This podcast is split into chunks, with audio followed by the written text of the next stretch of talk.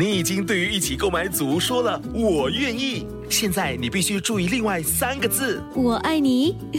我知道，BTO 不是 HFE。如果你在申请预购组屋，必须获得购屋资格通知书，简称 HFE 通知书。整个程序约需一个月。还没取得 HFE 通知书，请上网 homes.dot.hdb.dot.gov 申请。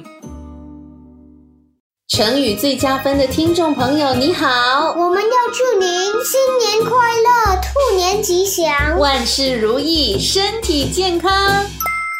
宝贝，兔年到了，想不想学跟兔子有关的成语啊？好啊，让我来给你说一说守株待兔的故事。从前有一个农夫，他每天勤奋的在他的田地里工作。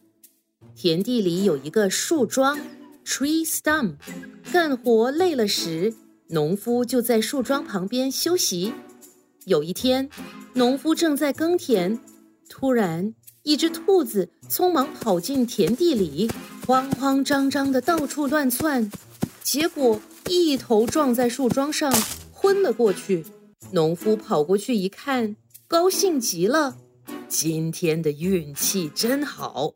不费功夫就得到了一只兔子，要是我每天都在这里等着收获一只兔子，那我就不必再那么辛苦工作了。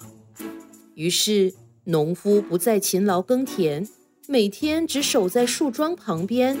一天一天过去，兔子没来，田地都干枯了，长满了野草。宝贝啊！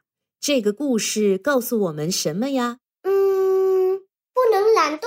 嗯，成语的典故的确有提醒我们不要懒惰，但“守株待兔”这个成语更准确的意思是硬守着经验，不知道变通。农夫经历了一次不劳而获，就觉得以同样的方法可以继续有同样的收获，结果他却失败了。哦，那我们在兔年里不要守株待兔，对，我们要发愤图强。谢谢你收听这一集的成语最佳分，你也可以通过 Me Listen 应用程序、Spotify、Apple Podcast 或 Google Podcast 收听更多有趣的成语故事。下集见。